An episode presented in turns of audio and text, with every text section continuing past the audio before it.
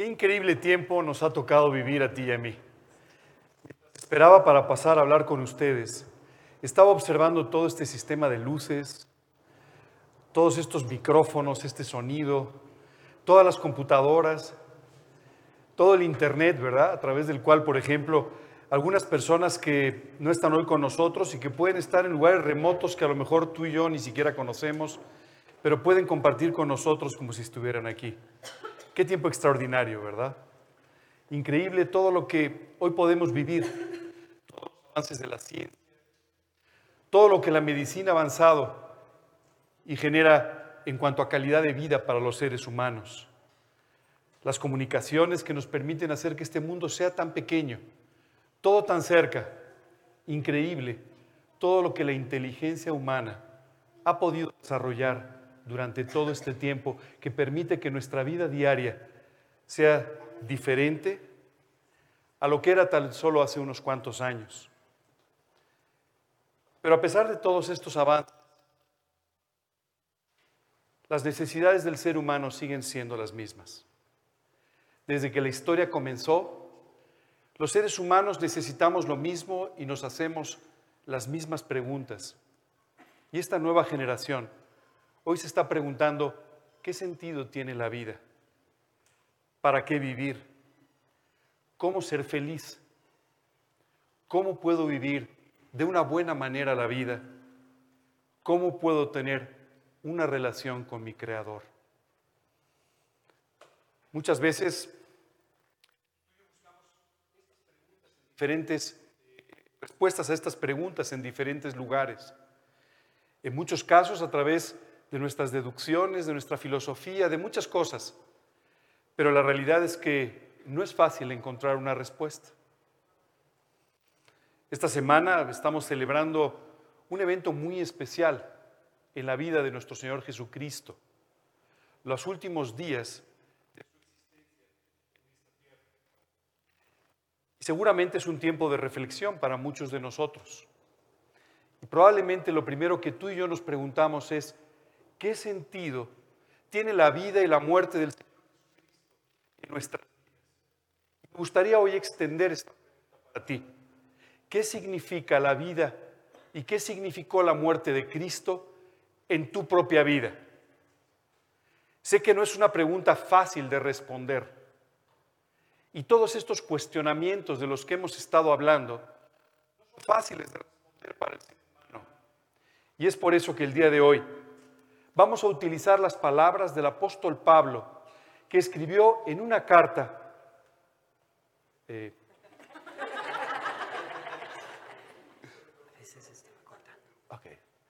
que escribió en una carta eh, eh, dirigida a una ciudad en el sur de Europa, eh, en el sur de Grecia, una ciudad llamada Corinto.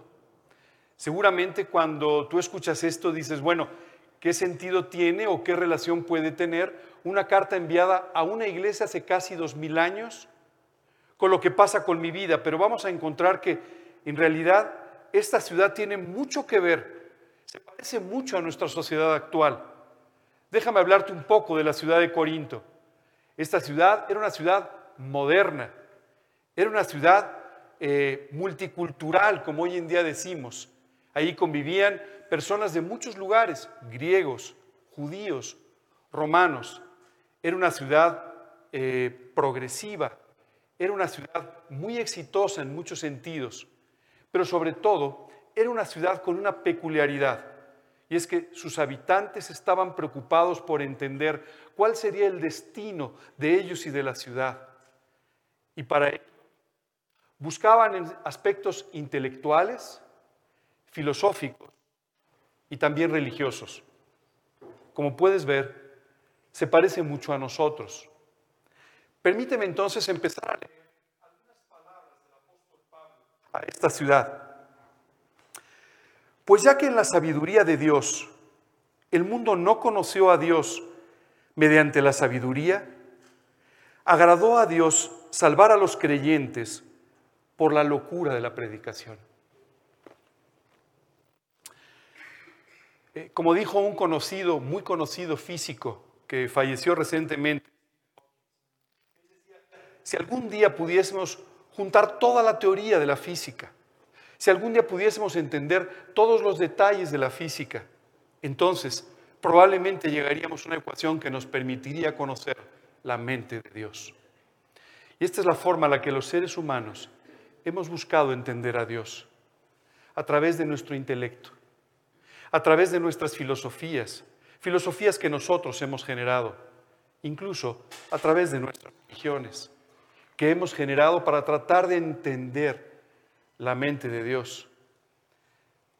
La realidad es que a pesar de que vivimos en un mundo que cada día genera más ciencia, más tecnología, más conocimiento, tú y yo sabemos por experiencia personal que las preguntas siguen sin respuesta.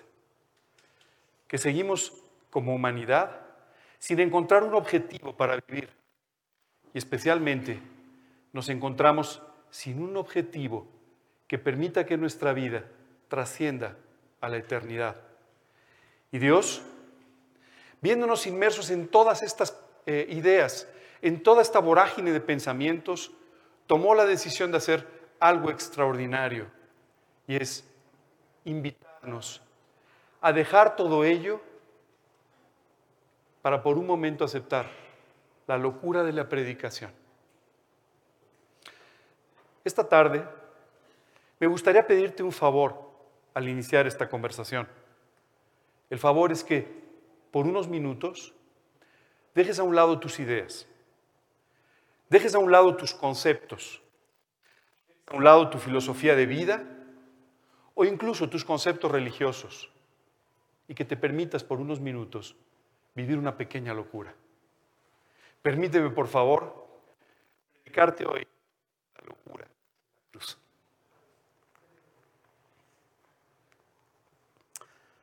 Continúa diciendo, porque los judíos piden señales y los griegos buscan sabiduría.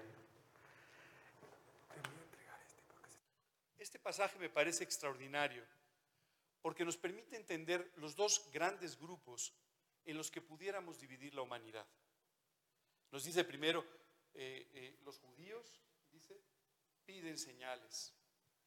Este primer grupo, que es muy abundante en este mundo, nos habla de aquellas personas que profesan una religión, que profesan una fe, que tienen una creencia y que normalmente están preocupados por qué tan real o no real es su forma de pensar.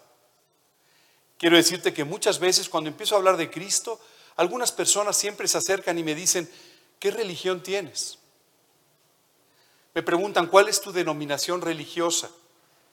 Y normalmente les preocupa mucho escuchar aquellas cosas que estoy diciendo para compararlas de alguna manera con aquellas cosas en las que han confiado.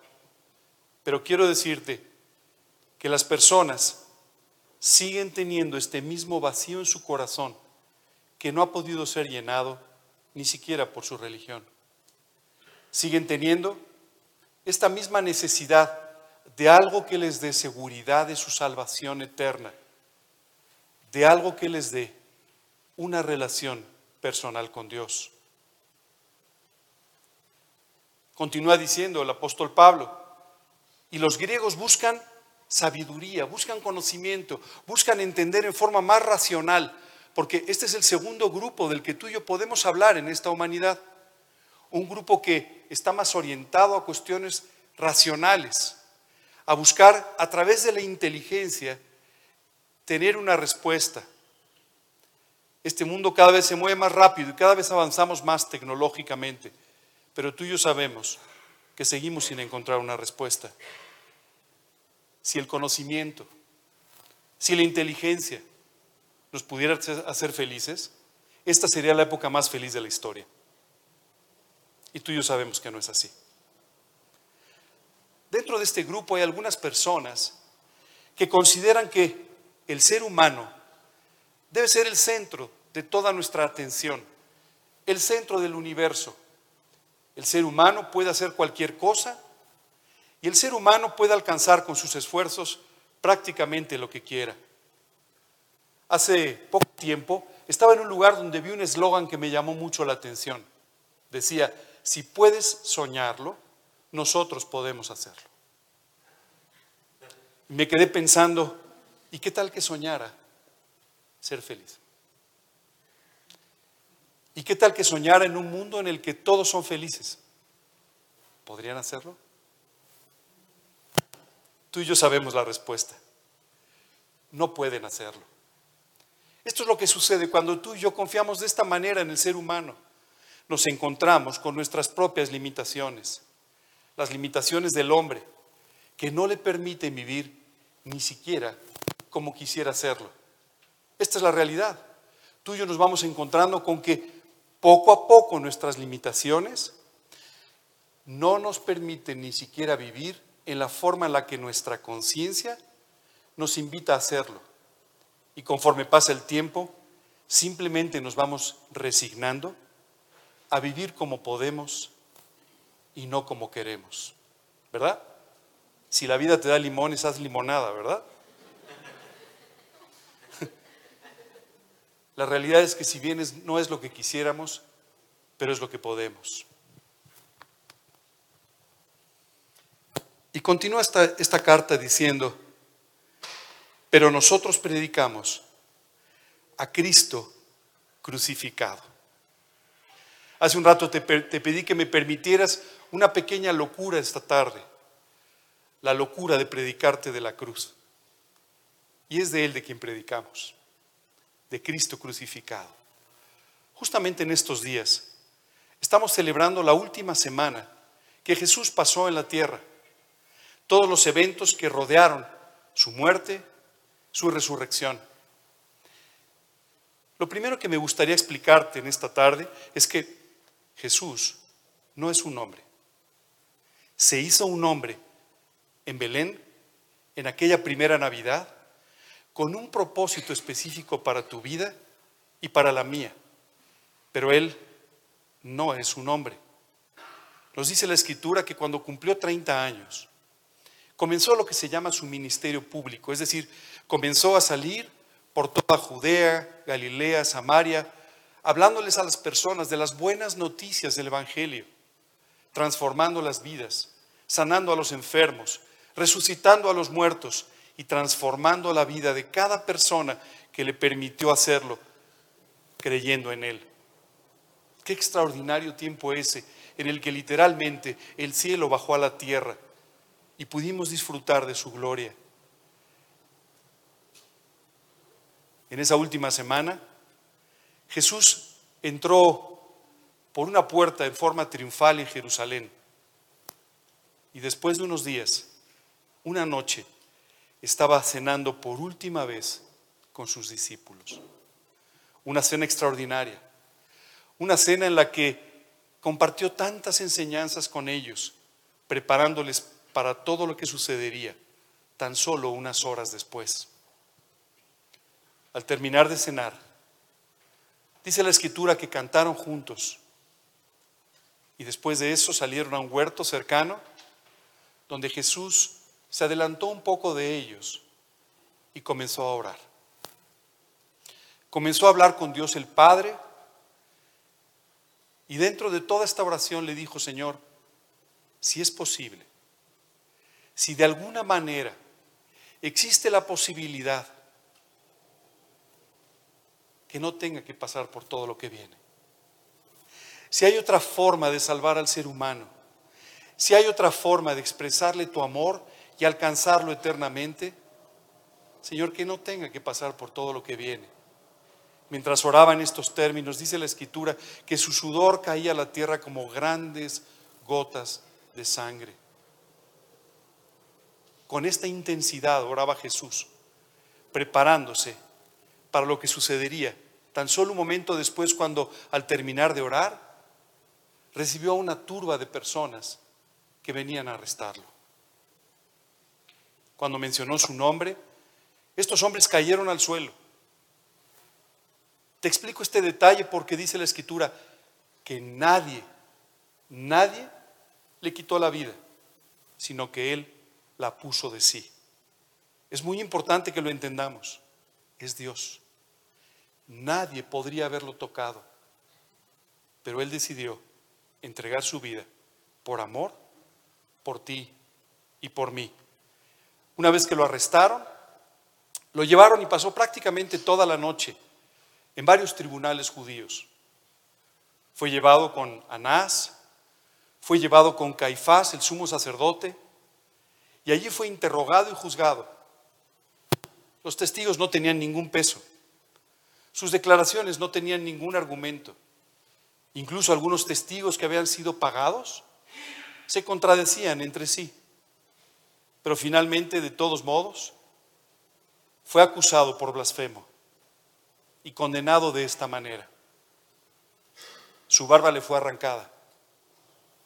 Y de ahí, cuando apenas amanecía, fue llevado ante las autoridades romanas, donde tuvo que pasar por otros tres interrogatorios. El primero de ellos con Poncio Pilatos, después con Herodes y nuevamente con Poncio Pilatos. Quiero decirte que en medio de estos interrogatorios, Jesús fue golpeado, de tal manera que dice la escritura que su cara ya no era ni siquiera reconocible. Fue azotado cruelmente, fue lastimado profundamente y finalmente, sin pruebas, sin motivos, fue declarado reo de muerte.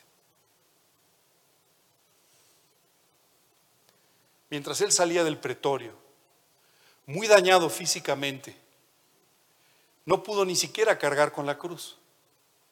Y dice la escritura que tomaron entonces a cierto hombre que estaba por ahí entre la multitud, llamado Simón de Sirene. Y este hombre le ayudó cargando la cruz detrás de él. Mientras caminaba hacia ese monte, el monte Calvario, el monte de las ejecuciones, para sufrir allí la peor y más cruel de las muertes, reservada para los peores criminales, para los terroristas, para las personas indeseables socialmente. Fue llevado a ese lugar, había sido despojado de su ropa, coronado con una corona de espinas y allí, en aquel lugar, clavado a una cruz, para comenzar entonces a sufrir el castigo de tus pecados y de los míos. Él no había hecho nada. Él había ofrecido su vida. Y allí, en ese lugar, estaba clavado a aquella cruz. Pero sabes, en el recorrido previo a la cruz sucedió una cosa extraordinaria que a veces es difícil para ti y para mí entender desde la lógica humana. Dice la Biblia que después de haber sufrido todo lo que ya había sufrido y sabiendo que la peor parte estaba aún por venir, dice la escritura, que menospreció la humillación que estaba sufriendo y colocó el gozo delante de sus ojos. ¿Cómo puede alguien colocar el gozo delante de sus ojos en circunstancias como esas? Solo hay una forma de que tú y yo lo podamos entender sabiendo la forma profunda en la que nos ama a ti y a mí. Dios nos ha amado de tal manera que estuvo dispuesto a morir en aquella cruz y a pasar todos estos sufrimientos. Tu vida y la mía, tu eternidad y la mía, pasaron delante de la mente de Jesús y trajeron el gozo incomprensible con el que Él caminó hasta aquella cruz en el Monte Calvario. Y allí, ya clavado, sucedió lo impensable. A las doce del mediodía, las tinieblas cubrieron la tierra. Y se cumplió una profecía del profeta Isaías que decía, mas él herido fue por nuestras rebeliones, molido por nuestros pecados. El castigo de nuestra paz fue sobre él y por su herida fuimos nosotros curados. Todos nos descarriamos como ovejas, decía el profeta. Cada cual se apartó por su camino, mas Dios cargó en él el pecado de todos nosotros. En ese momento la profecía se estaba cumpliendo. Tus pecados, mis pecados, estaban siendo colocados sobre la humanidad de Jesucristo para que Él durante tres horas sufriera lo que estos pecados ameritan. Seguramente recuerdas aquellas palabras de Jesús poco después de que su, fue elevado en la cruz. Dios mío, ¿por qué me has desamparado? ¿Por qué me has abandonado? Dios Hijo y Dios Padre, por primera vez separados por causa de los pecados que habían sido colocados sobre su humanidad. Eso es lo que tus pecados y los míos merecen.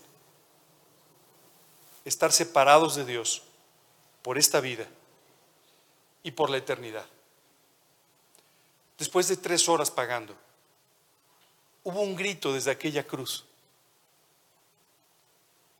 Consumado es, gritó Jesús desde la cruz, utilizando una sentencia legal que aseguraba que tus pecados y los míos habían sido completamente pagados y yo no había nada más que pagar. Dice la escritura que después de decir esto simplemente entregó su espíritu. Tú y yo sabemos que tres días después resucitó de entre los muertos. Pero quiero decirte que esta muerte en la cruz tuvo un tremendo impacto en la historia de la humanidad. Seguramente, hoy, a los pies de la cruz, tú te estás haciendo una pregunta. ¿Por qué tuvo que morir por mí?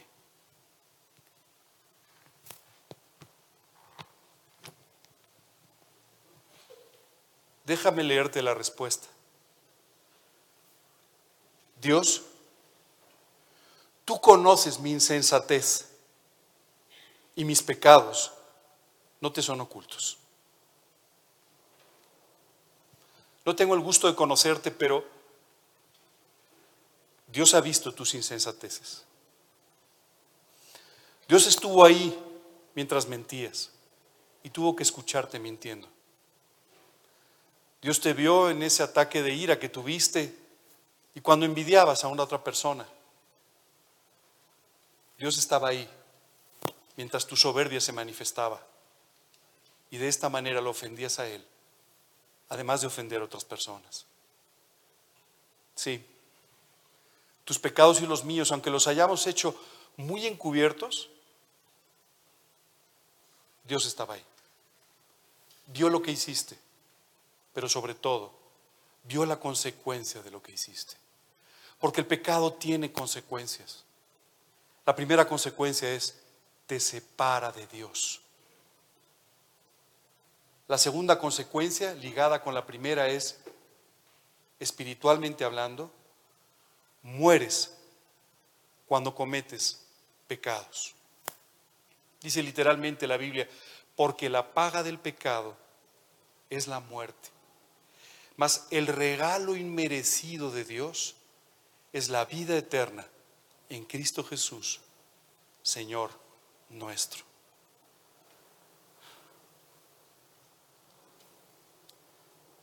Ha visto y entiende tus locuras.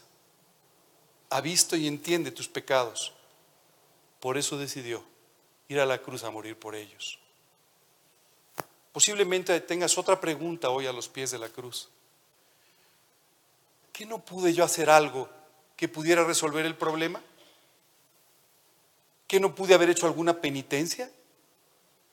¿Qué no pude haberme portado un poco mejor a partir de ahora? ¿Qué no pude haber mejorado mi manera de actuar o cambiado un poco? Bueno, Jesús le preguntó al Padre, Señor, si hay otra solución, si hay otra forma de arreglar el problema, por favor, pasa de mí este trago tan amargo. Y no hubo otra forma. Esa es la respuesta a tu segunda pregunta.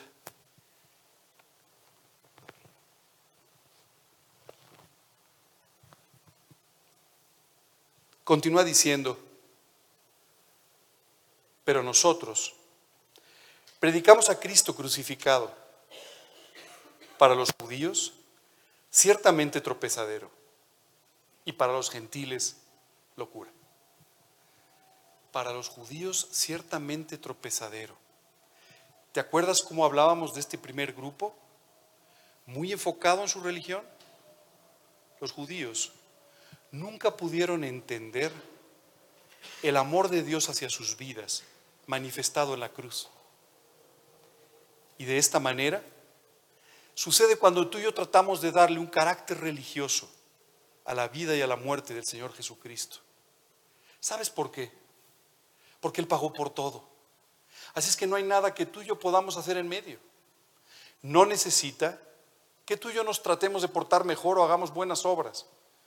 No necesita tampoco que tú y yo hagamos sacrificios, que tú y yo hagamos cosas para tratar de agradarle.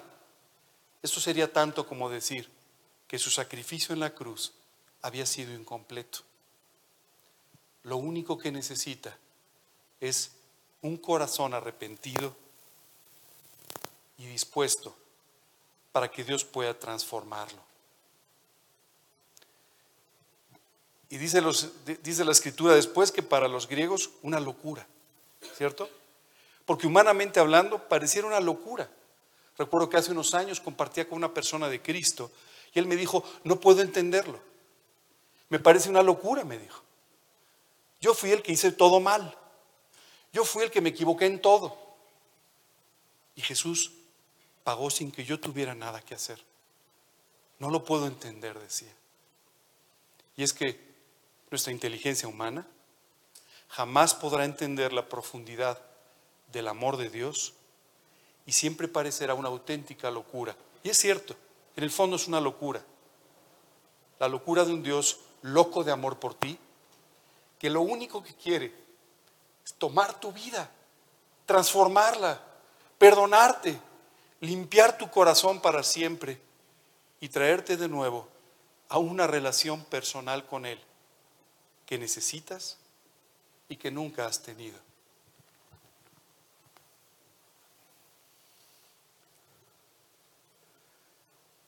Mas para los llamados, dice, así judíos como griegos, Cristo, poder de Dios y sabiduría de Dios. Esta noche, Jesús ha salido a buscarte. Tal vez tú no estabas seguro de ello, tú pensabas que venías a otro tipo de reunión, a un concierto, pero la realidad es que Él ha salido a buscarte para decirte que te ama quiere declararte su amor para que tú sepas que te amó de tal manera que estuvo dispuesto a morir por ti en el Calvario, aún sabiendo quién eres, aún sabiendo cómo eres, aún sabiendo cómo soy. Estuvo dispuesto a morir por ti. Dice, a los llamados. Espero que esta noche tú escuches este llamado, porque Dios te está llamando a un corazón arrepentido. Dios te está llamando a que hoy reconozcas que no tienes la solución a las preguntas, que no tienes las respuestas, que solo Dios puede transformar tu vida, porque aunque tú lo has intentado muchas veces, nunca lo has logrado y no lo lograrás, por mucho que tú te esfuerces. dice la escritura, mas para los llamados, así judíos como griegos, Cristo, poder de Dios y sabiduría de Dios. Lo que tú y yo necesitamos, un poder extraordinario que nos libre de las ataduras del pecado que no te dejan disfrutar la vida y la sabiduría de Dios para poder saber cómo guiar tu vida, tomando sabias decisiones que te mantengan cerca de Él, disfrutando de la vida que el creador y diseñador de la vida ha preparado para ti. Permíteme leerte un versículo que seguramente va a resumir todo lo que hemos estado hablando esta tarde. Mas por Él estáis vosotros en Cristo Jesús el cual nos ha sido hecho por Dios sabiduría, justificación santificación y redención.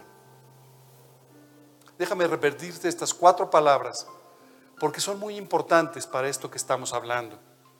Dice, sabiduría. Hoy Dios está poniendo de ti, delante de ti, las respuestas que tú no tenías para que sepas que sí hay una vida eterna, que puedes tener esa vida eterna a través de un corazón arrepentido, humillado delante de Dios, aceptando el sacrificio que Él hizo en la cruz. Hoy Dios te invita a tomar una decisión sabia. Si estás escuchando este llamado, Dios quiere que tomes una decisión sabia que puede cambiar tu vida y la eternidad. Dice después, justificación. Tú y yo sabemos que no somos justos. Estamos muy lejos de serlo. Pero el único justo murió por ti en la cruz para que hoy tú y yo seamos justificados por su sangre, hechos justos delante de Dios por la sangre del Señor Jesucristo. Santificación. ¿Sabes qué me impresiona mucho?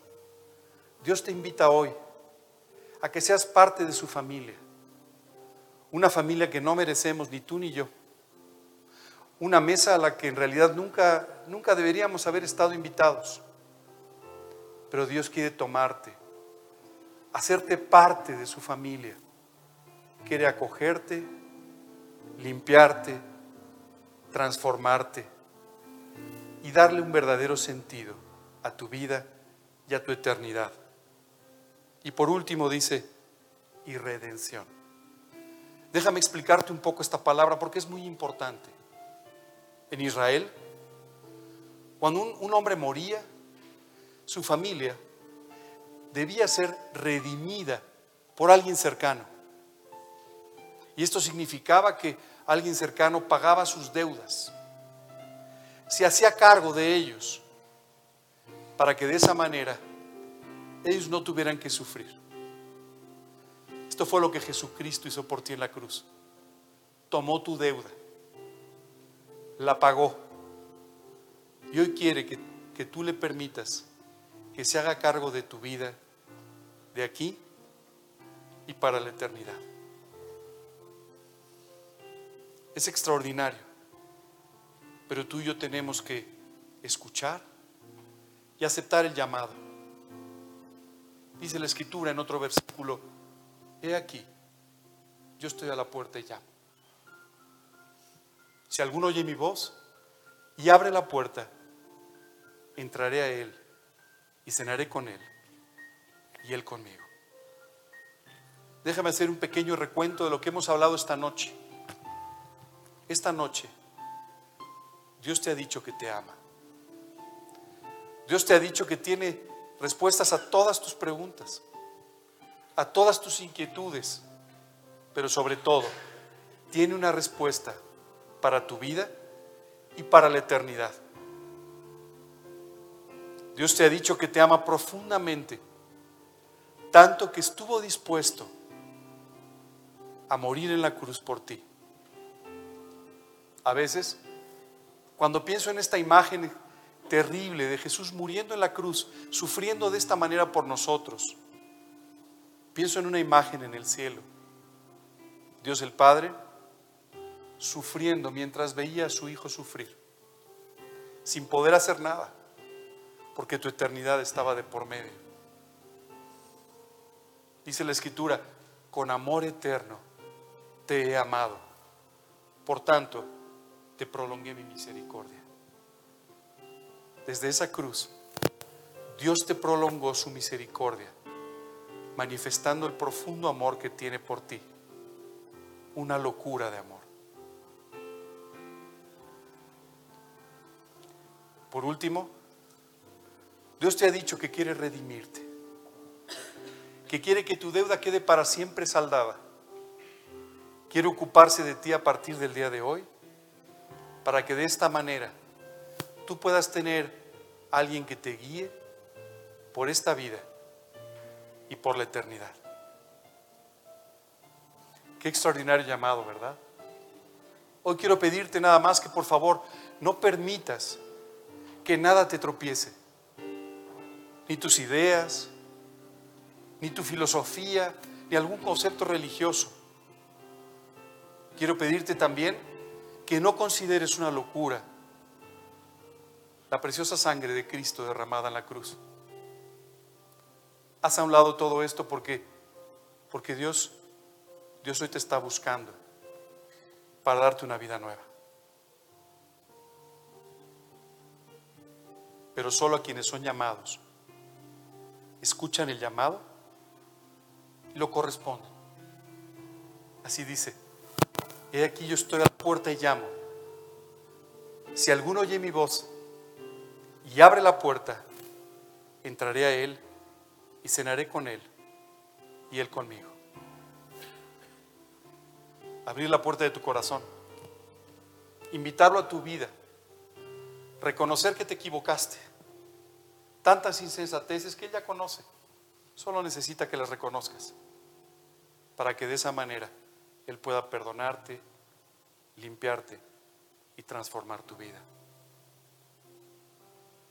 Si esta noche tú has escuchado este llamado de parte de Dios, si tú estás seguro que a quien está llamando es a la puerta de tu corazón, quiero pedirte que no dejes pasar esta extraordinaria oportunidad, que le abras tu corazón, que le permitas que entre tu vida y que la cambie para siempre. ¿Sabes? Estos días de Semana Santa son un momento extraordinario porque nos recuerdan algo que deberíamos tener siempre en nuestra mente. Tú y yo fuimos llamados a vivir en la cruz, a vivir por la cruz y a morir por ella. Hoy es tu decisión. Yo no puedo decidir por ti.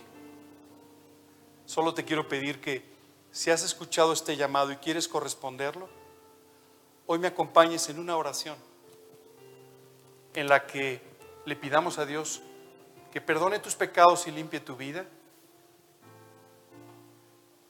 que entre a tu corazón, que tome el control de tu vida para siempre, que te redima que pueda comenzar una relación personal con Él por esta vida y la eternidad. Los obstáculos ya fueron hechos a un lado los pagó Jesús en la cruz. Hoy solo tienes que aceptar. Hoy solo tienes que abrir la puerta. Hoy solo tienes que sentirte amado y dejar que Dios haga lo que ha prometido que quiere hacer en tu vida. Hace algunos años yo tomé esta decisión. Tenía 19, hoy tengo 56. Y solo puedo darle gracias a Dios todos los días, todos los días, por lo que sucedió aquella mañana y por lo que ha venido sucediendo día con día en mi vida. Hoy te quiero pedir que me acompañes en una oración, no importa la edad que tengas, no importa tu pasado, pero que me acompañes en una oración en la que le pidamos juntos esto a Dios.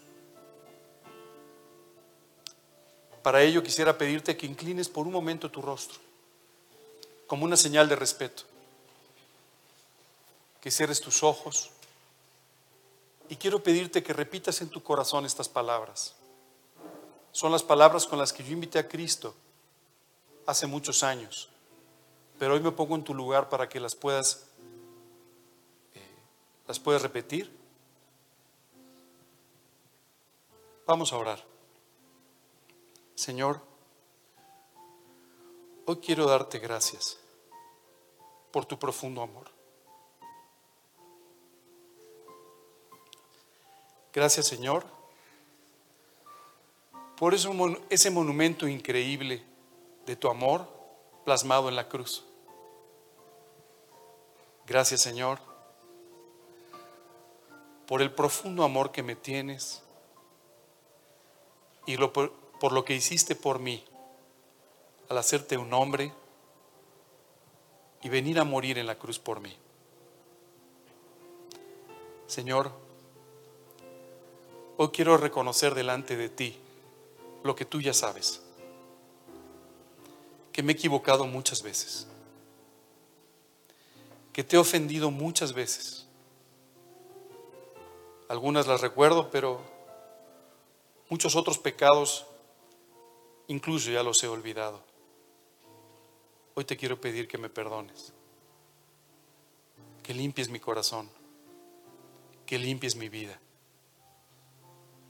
Señor, yo sé que tú conoces mis locuras. Yo sé que tú conoces mis faltas.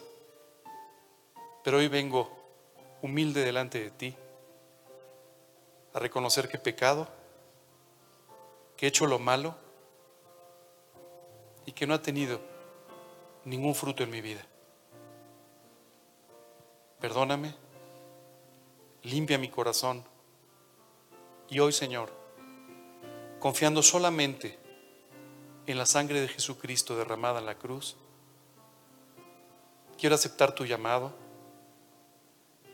e invitarte a morar en mi vida desde hoy y para siempre. Señor, hoy quiero pedirte que seas mi Salvador y seas mi Señor, el dueño de mi vida, desde hoy y hasta la eternidad. Te lo pido sin confiar en nada que yo haya podido hacer, sino solo en lo que Jesucristo hizo por mí en la cruz. En su nombre y para su gloria. Amén.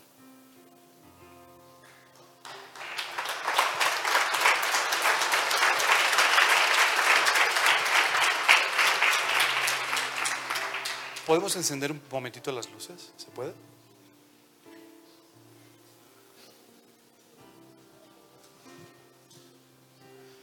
Solo quería pedirte, mira, sé que es una noche muy emotiva.